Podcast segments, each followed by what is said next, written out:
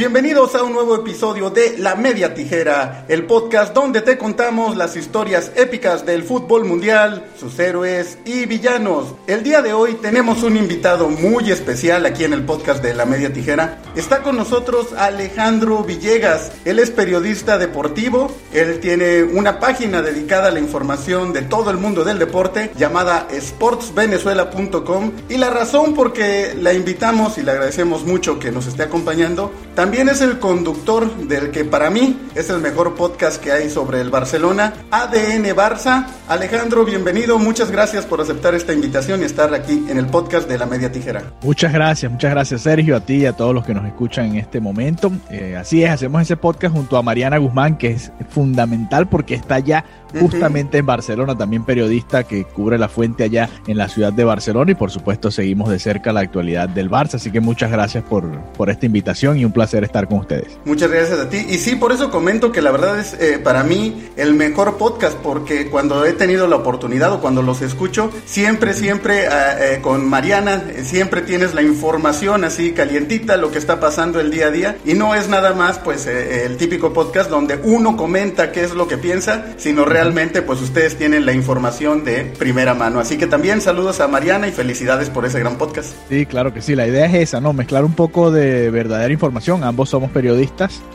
y yo sigo al Barcelona desde que era fanático, desde muy niño y, me gusta y, sigo al equipo y me, me, encantan los colores y la institución y todo lo que representa. Y bueno, le pusimos un poquito de ambas partes, ¿no? El sentimiento del fanático de, bueno, que le duele el equipo y también la información que, que hay que hacerlo como periodista ya un poquito más formal, ¿no? Así que tratamos de darle esa mezcla para que la gente tenga un poquito de ambas cosas. Perfecto, demostrar verdaderamente el ADN del Barça, ¿verdad? esa es la idea, esa es la idea.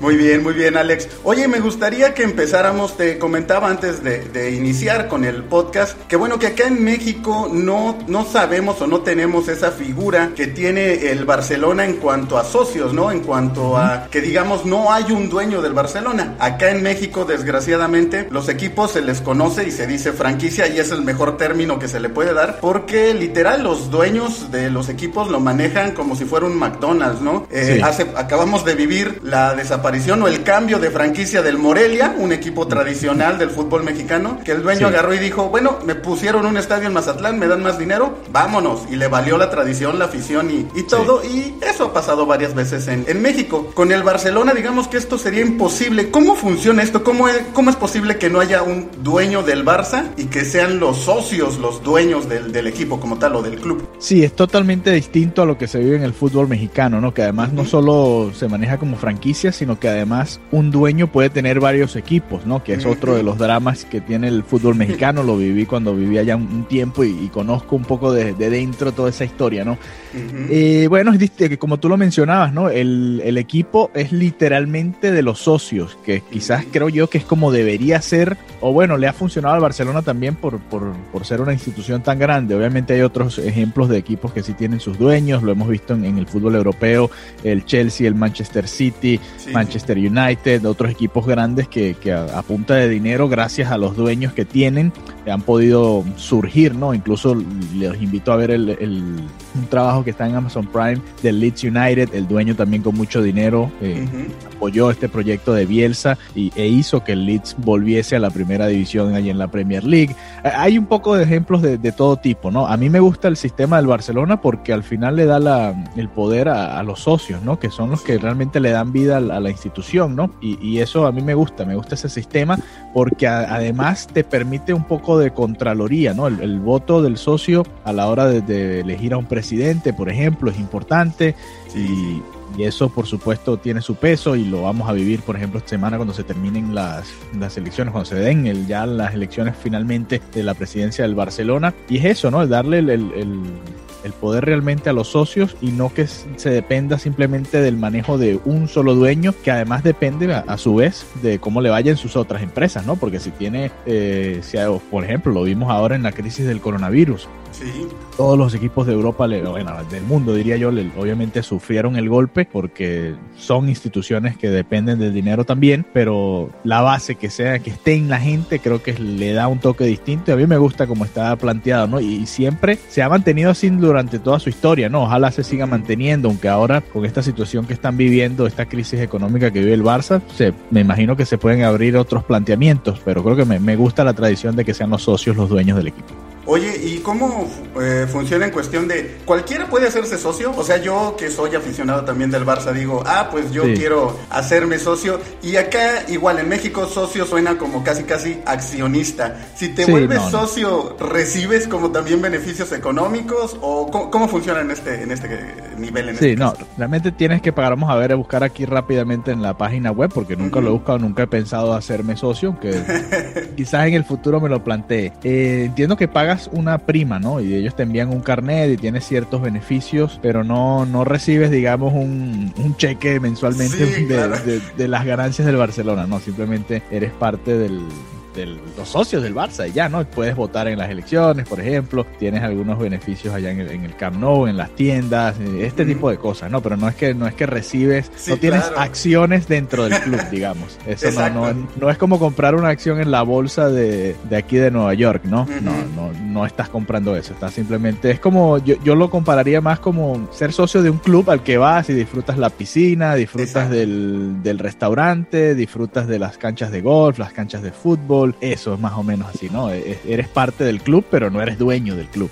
Sí, claro, pero mira que ya poder ser aficionado y tener voz y voto ya es muy importante. Ya es bastante, sí. Sí, sí, claro, claro, claro. Es lo que te decía, que aquí en México, pues como aficionado solo te quedas viendo lo que, lo que deciden los, los dueños como tal. Ahora, precisamente me, me platicabas, este domingo son las, las elecciones y bueno, ahí sí los, los socios eligen quién queda como presidente. No sé si empezamos por las elecciones o porque nos expliques el Barça Gate, porque creo que todo lo del Barça Gate tiene que ver precisamente con las elecciones. Eh, ¿Por dónde empezamos? ¿Nos explicas cómo eh, funciona lo de las elecciones? ¿Cada qué tiempo son? Sí, cada, de hecho, la última vez que ganó Bartomeu fue cuando ganó el Barça aquel triplete, no el último, la última Champions, 2016, eh, ante la Juventus en Berlín, que ganaron 3 a 1. Todavía estaba, imagínate, Neymar, estaba Suárez, estaba aquella maquinaria de, de Luis Enrique, ¿no? aquel año hubo elecciones y ganó Bartomeu. obviamente ayudado en parte por, o mucha, en una gran parte diría yo, por ese triunfo eh, en todas las competiciones, ¿no? en la Liga, en la Copa del Rey y en la Champions League. De cara a este proceso, y aquí podemos ir entrando en el Barça Gate, eh, Bartomeu no venía con la misma fuerza, por supuesto. El Barcelona había quedado eliminado en Champions, en Roma. Venía de la debacle también de Anfield. Venía de haber quedado eliminado eh, incluso hasta con Luis Enrique antes. Eh, había perdido, ¿te acuerdas? Con el Paris Saint Germain 4 a 0. Vino la remontada histórica, el 6 a 1. Se subieron los humos y después volvió y perdió con la Juventus. venía de varias eliminaciones complicadas el 2-8 contra el Bayern Múnich, por supuesto, de la temporada pasada fue fulminante. Y, él venía ya con este proceso complicado, ¿no? La, situación con Valverde, la manera en que, la, en que lo despidieron, lo mismo con Setien. No, no venía siendo un. Eh, o no llegaba de la misma forma en la que llegó en las elecciones pasadas, ¿no? Sí, claro. Y, y el Barça Gate estalla porque se revela la información de que el Barcelona, o bueno, la junta directiva, para separar un poco las dos cosas, ¿no? La junta directiva y el club. La junta directiva está usando dinero del club de los socios de la institución para eh, crear campañas en contra de ciertos personajes, Lionel Messi, Gerard Piqué, Pep Guardiola, Joan Laporta, para realtecer un poquito más la figura de Joseph Bartomeu. Y ahí es donde, por supuesto, estallan las alarmas, estalla todo, todo este escándalo. Eso fue hace unos meses, pareciera que fue hace años, pero eso fue hace poco. Lo que pasa es que han pasado tantas cosas en, alrededor del Fútbol Club Barcelona, la filtración del contrato de Messi, la despedida de Suárez. Han pasado muchísimas cosas que, han sido noticias también, ¿no? Pero este Barça Gate comenzó hace tiempo y en su momento Messi le preguntaban y, Bartomeu salió a desmentirlo, ¿no? Por supuesto, no podía aceptar que había hecho eso, aunque ahora con, con toda esta investigación que se ha venido haciendo desde el Tribunal de Barcelona, se han dado cuenta que, que bueno, que en realidad sí hubo este tipo de manejos y que además lo, lo peor de todo esto es que hacían que los costos estuviesen justo por debajo del límite que llevaría ese presupuesto a, a ser presentado en una asamblea de socios. Cuando van a hacer cierta inversión de más de 200 mil euros, creo que es el límite, tienen que presentarla a la asamblea de socios, evaluarla y ahí se aprueba o no. Ellos, por supuesto, recortaban o, lo ponían como que costaba menos o lo dividían en varios pagos para que no, no se descubriese todo esto que venían haciendo, ¿no? Entonces... Bueno, a la larga, ojo, todavía falta mucho por descubrir, ¿no? Apenas esto está en el comienzo de la investigación. Ya ustedes vieron que el lunes Bartomeo y otras tres personas estuvieron presas, incluyendo el, CEO de la organización, el, responsable del área jurídica y, la mano derecha de, Bartomeo. Los tres estuvieron o fueron detenidos, dos de ellos, incluyendo a Bartomeo, durmieron en, un calabozo de la policía. Eh, pero al final Bartomeo, al día siguiente, el martes, se, negó a, dar más declaraciones y esto, esto va para largo, ¿no? Esto va a ser un juicio, hay una investigación y, es un proceso que va a ser un poco más complicado y que, bueno, ya tendríamos que entrar en, términos legales para ir definiendo exactamente la figura, ¿no? Pero es eso, es el, el uso de, de, recursos de la institución que a su vez, por ejemplo, si tú, si tú eres un socio y pagas 15 pesos mexicanos al mes para ser socio del, del Cruz Azul, del América, de Chivas, del equipo que a ti te guste, de Pumas, y después al año ves que la institución está usando ese dinero para atacar a, a, qué sé yo, a Cuauhtémoc Blanco, a, a, cualquiera de las figuras del equipo, tú dices, bueno, ¿a qué se debe esto? ¿no? ¿Por qué? Sobre todo en una institución del Barcelona que siempre ha vendido la idea de que son más que un club, ¿no? Que es una cultura, que es una familia, que representan una ciudad, que representan hasta, hasta, hasta un país, porque ellos se sienten ahí en Cataluña un país distinto a España y todo ese proceso obviamente se ve empañado con, con esta situación que a su vez, eh, y volviendo un poquito a lo de las elecciones, eh, le sirve en bandeja de plata estas elecciones o a Joan Laporta o a Font, que son los dos candidatos que son opositores a, a Bartomeu, por llamarlo de alguna manera, y son los que van mejor perfilados, ¿no? La Porta, por supuesto, muchísimo más adelante, pareciera que es el que va a ganar, y tiene toda la delantera, y, y Freixa, que es el candidato de Bartomeu, por ponerlo de alguna manera, va de tercero, pero realmente no, no tiene mucha oportunidad. Este, este domingo probablemente gane Joan Laporta esas elecciones, y aquí va a venir otro proceso interesante, ¿no? ¿Qué hacer? ¿Qué va a pasar con Messi? Vimos lo que sucedió con Messi en su momento, la pelea que tuvo directamente con el presidente del Barça, el Burofax, lo cerca que estuvo de irse realmente y, podría irse ahora en, junio fácilmente porque ya se terminó su contrato, podría irse a cualquier equipo, al City, al PSG o, a la MLS, a donde sea que vaya a ir, pero viene algo interesante porque la Porta estuvo precisamente en esos años en los que llegó Messi al Barcelona, ¿no? Entonces eh, eh, esa ha sido parte de la, del mensaje de esa campaña, ¿no? Apelar un poco a esa nostalgia de aquel Barcelona que fue en 2008, que mm-hmm. Empezó la era Guardiola y esos años de 2008-2011 en la que ganaron dos Champions, mostraron un equipo que quizás va a ser histórico, ni siquiera porque ganó tantas Champions seguidas, no, no logró hacer lo que hizo el Madrid hace poco, que ganó tres seguidas, pero la manera en la que jugaba, ¿no? Creo que todos nos vamos a, recordar de, lo vistoso que era ese juego. Y bueno, Joan Laporta era el presidente en ese momento, así que eh, viene un momento interesante con Kuman también como entrenador, a ver qué va a pasar, si logran, por ejemplo, estamos grabando esto antes del partido ante, ante Sevilla, eh, de vuelta a las semifinales de la Copa del Rey si logran remontar ese partido, si logran acercarse un poco más en la liga, en la Champions, si logran por lo menos limpiar un poquito la cara de, esa goleada que recibieron en casa ante el PSG. Vienen, vienen meses interesantes en el Barcelona, pero bueno, esta mancha quizás era un momento que tenía que pasar, ¿no? Para cerrar ese ciclo, que se cierre esta investigación con, con Bartomeo y que se cierre todo ese ciclo, porque fíjate que hasta Messi querían culparlo ciertos factores de, la crisis económica del Barcelona, de, de lo que se le pagaba a Messi, cuando viendo los números realmente Messi generaba mucho más dinero del que se le pagaba y además esta junta directiva que todavía es la que está eh, dirigiendo al, equipo, vaga redundancia, no, supo cómo manejar realmente los recursos de la manera más idónea para que la institución no estuviese en una crisis financiera. Y volviendo hacia, hacia el verano del año pasado, por ejemplo, debes recordar la firma de o la transacción que hicieron con la Juventus entregando a Arthur, que es un joven brasileño, veintitantos años de edad apenas, una de las figuras que prometía estar en el Barça por mucho tiempo, lo entregaron a la Juventus a cambio de Pjanic, simplemente para, porque necesitaban el dinero, ¿no? Necesitaban esa venta, entre comillas, para cerrar el año anterior y el dinero que pagaron por Pjanic entraba dentro de este año fiscal, por llamarlo de alguna manera.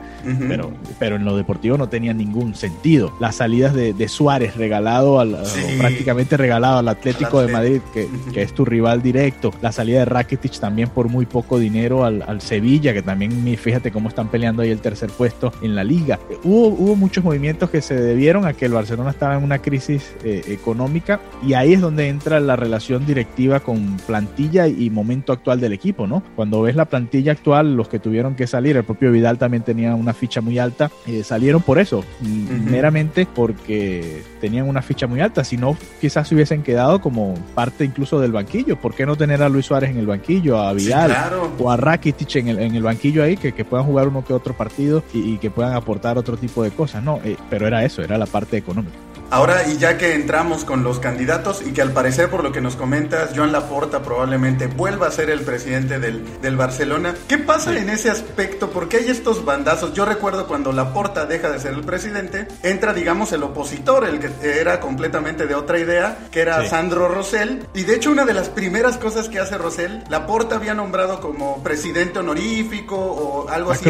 a Cruyff, que pues casi todos los equipos a su máxima figura le dan ese, ese valor. Y llega llega Rosell y dice, no, aquí en el Barcelona esa figura no existe. Y Cruyff, que ya sabemos que era de, de pocas pulgas y que no se andaba con cosas, va y les avienta la medalla casi casi. Y les dice, ahí está su, su, nombramiento. Y Rosell tiene un rompimiento con, con Guardiola, como que empieza a marcar que nada que ver con una directiva que había hecho muy bien las cosas, por todo lo que comentas, ¿no? Y Rosell se termina yendo también entre un escándalo ahí por el traspaso de Neymar y también termina detenido. Entonces, ¿qué pasa? ¿Por qué la política influye tanto en el Barcelona y por qué como que lo que siempre pasa en la política, ¿no? Llego yo y destruyo lo que hace el anterior, en lugar de ver como los intereses, en este caso del club, pues veo los intereses de, mi gente, de mi movimiento, no sé cómo, cómo llamarle. Desde tu opinión, ¿por qué pasa esto en el Barça? Bueno, creo que tú bien lo mencionabas, ¿no? Es parte de la política y, y, en un término más general sucede a menudo, ¿no? Eh, lo de Cruyff fue lamentable, ¿no? Una figura de, tu institución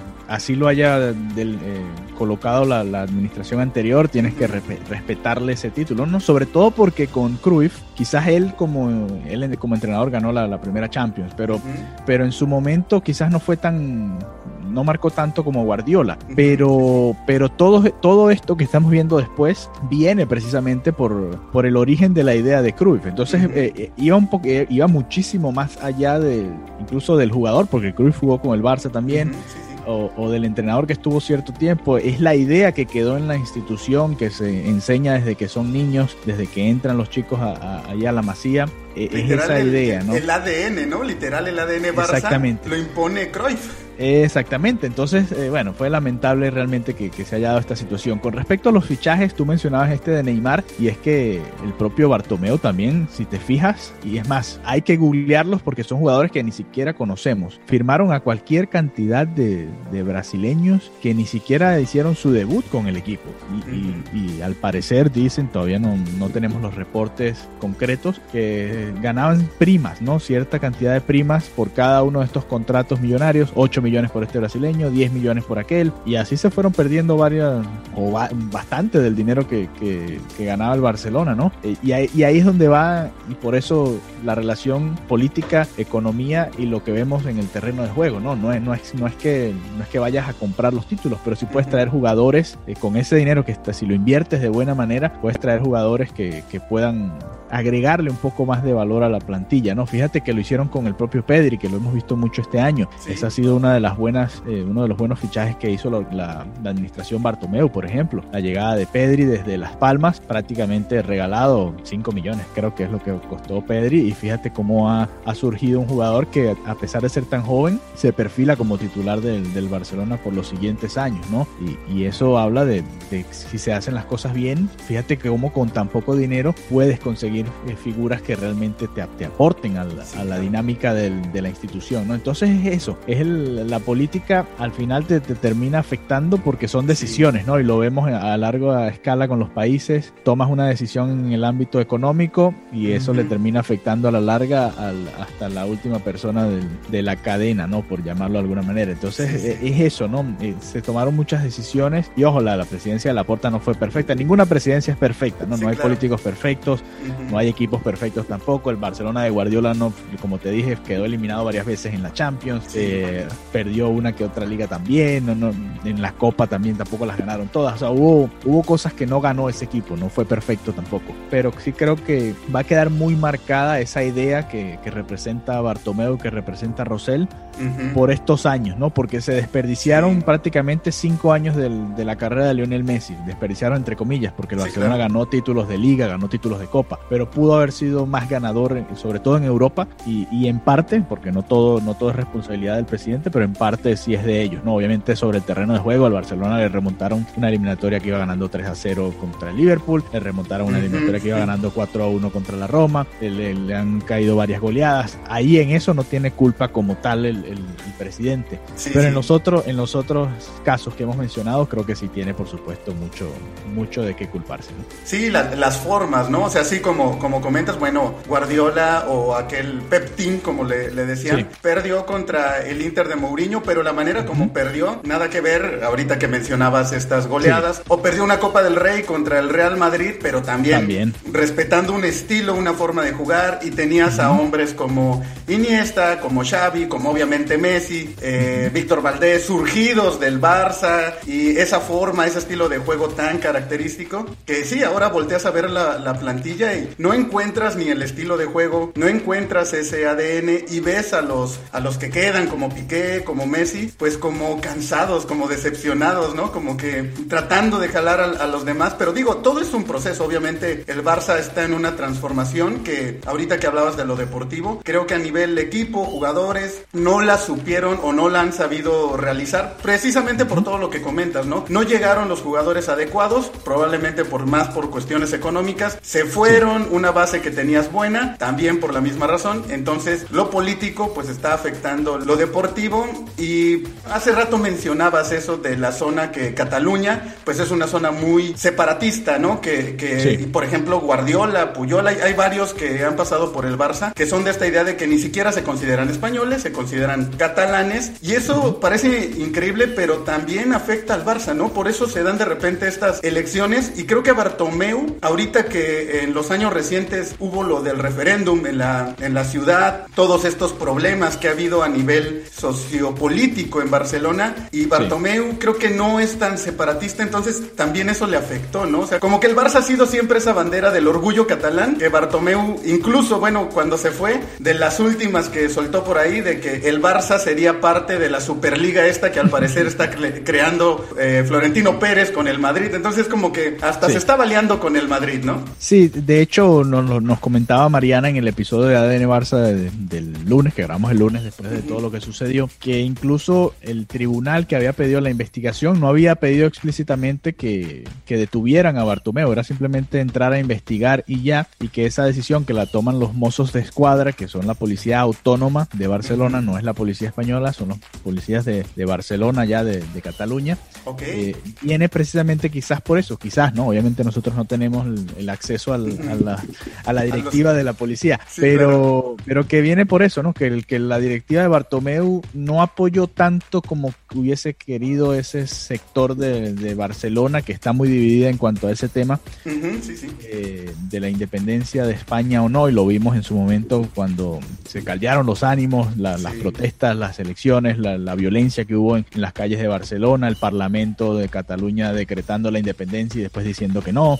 Todo eso lo vivimos todos y, el Barcelona estaba en medio de su propia crisis, el Barça, el Fútbol Club Barcelona, estaba también viviéndose todo este caldero de, emociones afuera y el Barcelona quizás se alejó un poco de, eso y no, plan, no se plantó como una, una ficha clave para, para darse en esa independencia, ¿no? Que no sé cómo quedaría, por ejemplo, en la Liga Española. Si no eres de España, ¿qué, liga vas a jugar? ¿Te vas a jugar a la de Francia o, qué juegas? Pero bueno, ese es otro tema ya para si se llega a dar la independencia. Pero sí, hubo como, no, no, no recibieron el apoyo que querían creo que es la clave y obviamente, bueno, en la política todo se vale, ¿no? Y por eso esta, esta detención llega el lunes antes de las elecciones presidenciales del Barcelona, creo que no es casualidad, ¿no? Sí, no para eh, nada. No, no se esperaron a que fuese el lunes después de las elecciones, por ejemplo, que lo hubiesen podido hacer también. Lo hicieron justamente en la semana porque es eso, es, es un mensaje claro como ustedes esta elección no la van a ganar y, y, esta otra junta que va a ganar probablemente nos apoye un poco más en ese proceso. Vamos a ver, eso, es un proceso muy complicado, ¿no? Creo que no depende del Barcelona ni mucho menos. De, hay cientos de factores ahí que juegan en esa situación entre Barcelona y, y España, pero, pero bueno, a Bartomeu también le costó esa parte, ¿no? No, no ser tan, tan sólido en, en esa quizás no lo siente y ya, y, y es válido, ¿no? Porque sí, no, no sí. tienes, no tienes por qué ser independentista o, o serlo, eso depende uh -huh. tú como quieras. Pero, pero bueno, el Barcelona representa a la ciudad y representa ese sentimiento y lo ha venido representando siempre. Siempre fue Barcelona eh, contra el, el equipo de, de, la dictadura que era el Real Madrid. Eh, siempre hubo esa, esa riña, ¿no? Histórica y por eso el clásico se vive con tanta, con tanta vehemencia. Por eso en España, en, en, en España, en Madrid, cada vez que, que, va al Barça le cantan que vive España y, y, cada vez que viene la Copa del Rey le pitan el himno eh, los catalanes o los vascos. Está esa rivalidad y es por eso. Y, y tiene, bueno, décadas y, y, ya vamos para un siglo de, de esa dictadura sí. y, eso sigue ahí latente, ¿no? No, y el gafete de, de, capitán con los colores de la bandera catalana y como Puyol cada que mete, bueno, incluso hasta la fecha los capitanes del Barça cada que meten un gol en el Bernabéu, se lo quitan y lo besan como bandera, no como el gafete de, de capitán, ¿no? Entonces es muy sí. interesante, a mí me encanta esta, todo este involucramiento que tiene precisamente el Barcelona de ser más que un club o más que un equipo de fútbol, pero como vemos, pues también tiene sus consecuencias, su, su lado negativo. Ahora voy a apelar a Alejandro, el, el, fan, hace rato me comentabas que tú eres muy fan del, del Barcelona, que eres periodista también, y precisamente sí. ADN Barça se trata de eso, de juntar estos dos mundos. Como sí. aficionado, Alejandro, tu opinión ahorita personal, ¿qué va a pasar en el Barcelona? ¿A ti qué te gustaría que pasara? ¿Cómo ves el escenario que tú consideras sería lo mejor para el Barça? Y como periodista, ¿realmente qué crees que va, que va a pasar? ¿Llega Rosell nuevamente? ¿Messi se va o se queda? ¿Sería mejor que se vaya Messi? Porque hay quien lo dice, ¿no? Por la sí. situación actual del Barça, económicamente y hasta para ese cambio generacional. Quizá lo mejor para las dos partes sería que, que se fuera Messi. Pero, ¿cuál es tu opinión? Eh, como seguidor del Barcelona y del fútbol, a mí me gustaría ver a Messi siempre en el Barça y que se retire en el Barcelona todos estos años. ¿no? Ya viéndolo del lado de, de negocios, entiendo que puede ser, eh, bueno, aunque sería gratis este verano, ¿no? Sí. Pero en su momento hubiese costado, le hubiese significado al equipo un ingreso y bueno, de ese lado puede ser. Pero no, yo creo que Messi, en mi opinión, como fanático seguidor del Barça, me gustaría verlo siempre con, con los colores del equipo hasta que él decida retirarse y bueno, se le hace su, su homenaje y, y si se quiere ir a jugar después a Argentina o a la MLS o, a cualquier otra liga, pues, pues adelante, porque ya le dio, ya le ha dado bastante al Barça en sí, sí, Pero, pero creo que todavía le puede dar, porque tú te fijas en los números de esta temporada, bueno, está Pichichi en la liga sí. eh, y sigue, y, la, y, y, el juego, nosotros que vemos día a día el juego del Barça, nos damos cuenta que, que, este equipo se mueve gracias a Messi y que la verdad es que no hay nadie ahí en esa plantilla que, que pueda suplantarlo. Griezmann sí. no ha llegado a ser ese jugador, eh, Coutinho y las lesiones y, y, el bajo nivel tampoco lo han llevado a eso. Neymar, que en su momento parecía como el, el el, el relevo perfecto de Messi se fue en el peor momento y ni a él le ha ido bien porque no ha ganado Champions tampoco, ni al Barça le ha ido bien. Eh, realmente queda, queda, quedó como huérfano, ¿no? El Barcelona y es sí. Messi esa figura. Lo que a mí sí me gustaría ver es que se que vuelvan a la cantera, que porque ahí hay jóvenes que merecen oportunidades, lo hemos visto este, esta temporada un poco con Pedri, Puch, que quizás no ha visto tantos minutos como podría, y la X, que es un joven que, que viene despuntando también, lo vimos el sábado ante el Sevilla y, y, ojalá juegue este miércoles nuevamente. El, los jóvenes en la defensa, Araujo, pareciera que encontraron ahí un posible sustituto de Piqué a futuro. Uh -huh. eh, Mingueza también como lateral derecho o como central, les ha tocado jugar. Eh, los jóvenes que trajeron incluso fichados como Trincado, como Dest, eh, Dembélé que ha tenido quizás la mejor versión de, del francés desde que hemos llegado. Todo eso está dentro de la institución y lo pueden aprovechar. Creo que no, el, entiendo que el Barcelona y los equipos grandes de Europa están acostumbrados a, bueno, aquel delantero, bueno, Haaland, ¿cuánto cuesta? 150 millones, bueno, tráelos, cómpralos. Pero bueno,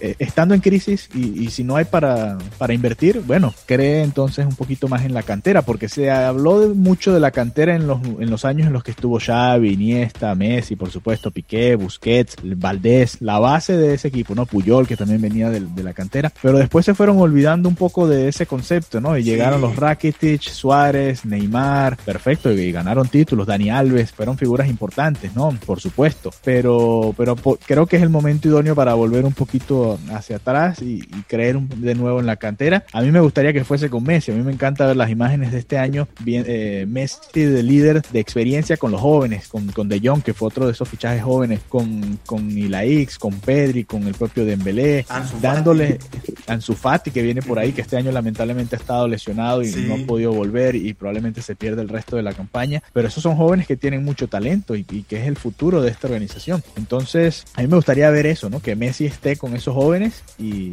que guíe ese proceso hasta que llegue un, porque la verdad, y, va a ser imposible que llegue un nuevo Messi, pero que llegue alguien de un perfil similar, ¿no? Porque creo que no lo hay en este momento en el Barça, alguien que guíe, alguien que, que además finalice las jugadas como las finaliza Messi, que las cree, que pueda moverse hacia atrás, ayudar en el mediocampo, ayudar en la delantera, no lo hay. Entonces realmente perder a Messi no es simplemente perder al jugador, por supuesto, es perder a toda una figura, a toda una institución, a una era que, que marcó mucho al barcelonismo, pero los que venimos viendo al Barça, por ejemplo, yo crecí viendo al Barcelona que no ganaba tanto, al de Kluivert, al de Rivaldo, al de los holandeses, al de, al, de Overmars, e, eso, ese equipo no, no ganaba tanto. Cuando llegó Ronaldinho es que realmente empezamos a ver a un equipo ganador nuevamente en Europa y, a pelear por la liga y a pelear por otras cosas, ¿no? Y creo que con Messi todavía le podrían quedar un par de años más, me gustaría que se quedara, pero entiendo y sobre todo viendo todo esto que ha sucedido a su alrededor, que quizás está un poco desgastado, ¿no? Y, y, la verdad lo vimos al comienzo de la temporada, como le costó, él mismo lo admitió en, la entrevista que dio a finales de, del año pasado, pero a partir de eso, estos dos últimos meses que hemos visto es otro Messi, ¿no? Es un Messi ya como más suelto, más relajado, eh, obviamente se, ha tenido malos resultados, ha habido varios empates en casa en, la liga que hubiesen permitido que el Barça estuviese más cerca del Atlético, la derrota ante el PSG y la derrota de la Supercopa de España también en, tiempo extra, les empatan a último minuto y pierden en tiempo extra entre el Atlético Bilbao. Ha habido golpes, ¿no? Ha habido otros golpes más de los que ya había venido sufriendo el Barcelona, pero, pero creo que Messi está más tranquilo. Ya, yo supongo que él ya tomó su decisión de todas formas, ¿no? Porque él sabe que, que, no va a ganar la, no va a ganar la misma directiva, va a ganar una nueva directiva, entonces él ya tiene el, panorama, digamos, de alguna manera clara, ¿no? Eh, claro, eh, nueva directiva, esta es la oportunidad, quizás eh, hay que recordar que Messi siempre firmaba año a año, nunca tuvo un contrato multianual, y ahí él va a decidir. Yo creo que, por ejemplo, viendo al City, ayer yo veía el juego del City y la racha en la que está el City, la verdad, le hace más falta el City a Messi que Messi al City en este momento, ¿no? Juega muy bien el, equipo de Guardiola, aunque cualquier equipo que, pueda, que tenga la oportunidad de tener a Messi, por supuesto te va a decir que sí, ¿no? Eh, y lo propio el PSG, irse al PSG después de esta goleada que le hicieron al Barcelona también significaría algo muy complicado, ¿no? Además el, el PSG ya les robó a Neymar, entre comillas, ya les pagó a Neymar. No sé, yo, yo, yo lo veo muy difícil que se vaya a París, lo vería más factible en, Manchester City con, con, Pep, pero la verdad no creo que le falte en este momento, ¿no? Aunque bueno, como te dije, ¿cómo decirle no a Messi, no? Exacto, exacto. El, eh, Messi jamás, jamás va, a sobrar en ningún equipo. Y en el banquillo, Alex, ¿quién te gusta para el banquillo? ¿Que siga Kuman en esta transición, en este proceso del cual estás hablando? ¿O se habla ahorita que mencionabas al City y a la Premier League? Eh, por ahí leí de Mikel Arteta que se menciona por qué no llevar a Mikel Arteta. Otro que tiene eh, ADN Barça, que trabajó mucho tiempo con Guardiola, que podría eh, poner este, regresar a este estilo de juego, ¿no? Sí, sabes que el Barcelona se caracterizó sobre todo desde la llegada de Pep en, creer en los procesos, ¿no? Obviamente le funcionó porque con Pep estuvo tres años, le fue muy bien, con Tito después, hasta que, bueno, lamentablemente por su enfermedad tuvo que separarse del cargo y después, bueno, su fallecimiento. Eh, creyeron tres años más en Luis Enrique, hasta que, y hasta el propio Valverde, dos años y medio creo que estuvo en el Barça y creo que el Barcelona debería que volver un poco a eso, ¿no? Eh, porque fíjate que la temporada pasada fue turbulencia tras turbulencia, ¿no? Tenían a Valverde, el equipo ya no, no jugaba de la misma manera, eh, llegó Setien y nunca pudo terminar de, implantar su idea. Kuman en los comienzos de la campaña tuvo resultados negativos que no a juro eran culpa del entrenador, muchos errores en defensa, muchas fallas adelante y, yo no soy eh, amante de los sistemas de Kuman, pero creo que sí ha mostrado en ciertos partidos. Recuerdo el planteamiento que le hizo a la Real Sociedad en su momento en casa cuando la Real Sociedad llegaba como líder al, Camp Nou, le ganó muy bien ese partido. El que vimos este eh, sábado contra el Sevilla, sorprendió sorprendió con una línea de tres y dos carrileros, algo distinto que no habíamos visto. Y el propio Messi lo comentaba en diciembre, ¿no? Que el vino Kuman a, darle un poquito de estabilidad en ese sentido al Barcelona y creo que eso es importante, ¿no? obviamente dependerá si el Barcelona se va otra vez en blanco, es difícil justificar eh, mantener a Kuman, ¿no? quizás en otro en otra figura le puedes ofrecer que se quede en la institución, pero eh, ayudando en la parte de la dirección deportiva o algo de ese estilo, ¿no? Eh, a mí me gustaría ver a, un Xavi o al propio Arteta, ¿por qué no algún día el regreso de Pep? pero creer en proyectos otra vez, ¿no? Creer en, procesos y, y, si se le va a dar la confianza a Kuman, bueno, dejarlo trabajar realmente con, con las figuras. Eh, ojalá, yo estoy esperando que sea con, con la cantera y no tanto con la cartera como ha sido en, los años. Y, y, eso es lo que yo espero, ¿no? Yo no, a ver, Kuman a mí hay muchas cosas que no me gustan. No me gustó en su momento cuando jugaba el 4-2-3-1 y además con Busquets. Creo que Busquets se veía retratado en ese sistema y sufría muchísimo. El Barcelona se partía en dos y, era complicadísimo. Después eh, trató con, o, en ciertos momentos colocaba a De Jong de central y, y lanzaba el equipo muy hacia adelante y quedaba también muy partido atrás. Él volvió al 4-3-3 en su momento, jugó en ciertos momentos 4-4-2 y ahora con este 3-5-2 distinto, que vamos a ver si lo repite hoy de nuevo contra el Sevilla, creo que el equipo se ve más estable. Al menos ha intentado cosas, ¿no? Sí, sí. Eh, creo que fue lo que le faltó a, a Setien y hay cosas de Kuman que a mí no me gusta, hacer los cambios muy tarde, por ejemplo, le cuesta mucho la lectura del partido. Si algo no está funcionando al minuto 60, él no lo cambia en ese minuto, sino espera hasta el 75, al 80, cuando ya, bueno, ya le estás dando 10, 15 minutos a un jugador es difícil, son pocos los, jugadores que pueden realmente cambiarte un partido en, tan poco tiempo, ¿no? Son esas cosas que, que yo creo que, que, no me gustan de Kuma, pero son cosas que él puede ir ajustando. Fíjate que con Puch, a, Ricky Puch le dijo que no iba, no iba, simplemente no iba a ser parte del plan esta temporada y en la práctica ha sido diferente, lo, lo ha tenido que utilizar y, y, lo poco que ha jugado Puch creo que ha, que ha demostrado que puede aportarle al equipo. Entonces, eh, al menos se ha visto un, un entrenador que puede hacer ajustes, que puede cambiar ciertas cosas. No es el mejor, por supuesto, no ha tenido los resultados que se esperan, pero todavía por, por lo menos sigue relativamente cerca en, liga. Llegó a semifinales de Copa, vamos a ver si remonta esa, esa cuesta. Y lamentablemente le tocó un rival complicado, ¿no? El finalista de la Champions League anterior. Y a pesar de ser sin Neymar, le tocó un Mbappé que estaba letal esa noche en el Camp Nou, ¿no? Así que, bueno, eh, tiene, tiene excusas entre comillas porque además ha tenido muchas lesiones. No, no ha estado del todo completo el Barça y, y tiene excusas en cierta forma para, para, justificar esos resultados, más allá de los errores que te comenté de, de, la defensa en su momento. Pero la realidad es que en la liga, por ejemplo, los últimos 15 partidos ha ganado 12 y ha empatado 3. No pierde desde comienzos de diciembre contra el Cádiz, que fue un partido que no debió haber perdido. El Barcelona chutó 30, 40 veces al arco y el portero sacó 5 o 6 espectaculares y, y, eran esos partidos que el Barcelona no debió haber perdido. Pero te habla de una continuidad, ¿no? Más allá de los empates en la Supercopa, de los empates en, en casa en el Camp Nou que no han debido ser, de esa derrota fuerte contra el PSG, por lo menos se ha encontrado cierta continuidad en el equipo, que era algo que, que le faltaba al, comienzo de la campaña. Así es, y uno nunca sabe en el fútbol, nada está escrito. Si le da la voltereta en la Champions, nadie, nadie lo va a querer que se vaya. O sea, Kuman va a ser Dios ahí en, Barcelona, pero bueno, es, muy difícil, la verdad, por cómo se ve el proceso, ¿no? A pesar de que ha mejorado. Bueno, en el primer duelo, la verdad es que sí le, le, dieron un paseo al Barcelona, pero uno nunca sabe y pues veamos, veamos qué pasa. Hay que recordar eh, Sergio, que ese partido iba uno a uno en el minuto 60 y que el Barcelona reclamó un penal y tuvo ciertas ocasiones en esos minutos y ahí justo llega el segundo gol del, del PSG, ¿no? En esos 30 minutos cambió mucho la eliminatoria, pero el partido realmente estaba muy parejo en los primeros 60 minutos. Lo que pasa es que, bueno, el resultado es escandaloso, pero, pero estuvo muy parejo, la verdad, en la primera mitad. Después ya el PSG tuvo una cualquier cantidad de oportunidades. Ter Stegen sacó un par también que hubiesen podido ser otro, otro par de goles ahí en, el Camp Nou, pero la verdad es que estaba parejo hasta ese, este, hasta ese punto en el que llegaron los goles del PSG. Así es, así es. Pues veremos, veremos cómo sigue en la liga, veremos qué pasa el domingo en las elecciones, porque va a marcar mucho el rumbo del club. Y qué pasa en ese duelo contra, contra el PSG en la Champions, porque también podría ser un, un cambio, un antes y después para este proyecto de, de Kuman. Alejandro, muchísimas gracias por esta entrevista, por esta plática. Me la he pasado muy bien. Yo sé que también todos los que nos escuchan en la media tijera están encantados de escuchar, de que hayas compartido con nosotros tu conocimiento tu afición, eh, todo tu, tu, panorama periodístico de uno de los clubes más importantes del mundo y que tiene eh, seguidores también a nivel mundial.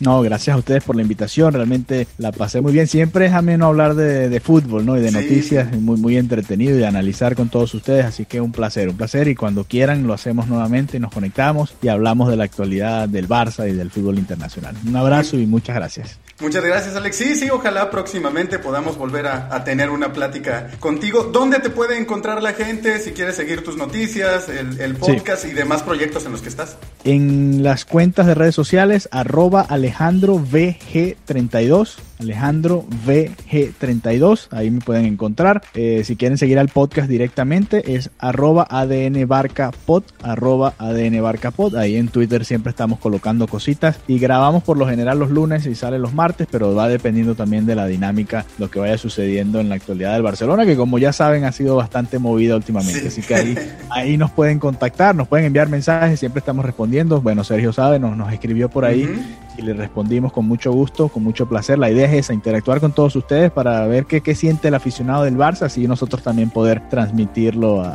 a, la otra afición que nos está escuchando. Así que ahí nos pueden seguir. Perfecto, muchas gracias Alejandro y nos vemos próximamente. Claro que sí, un abrazo. Esto fue el podcast de La Media Tijera. Recuerda seguirnos en nuestras redes sociales. En Facebook e Instagram nos encuentras como La Media Tijera, Twitter arroba Tijera Media. La Media Tijera es un podcast hecho por todos y para todos. Nos escuchamos en la próxima.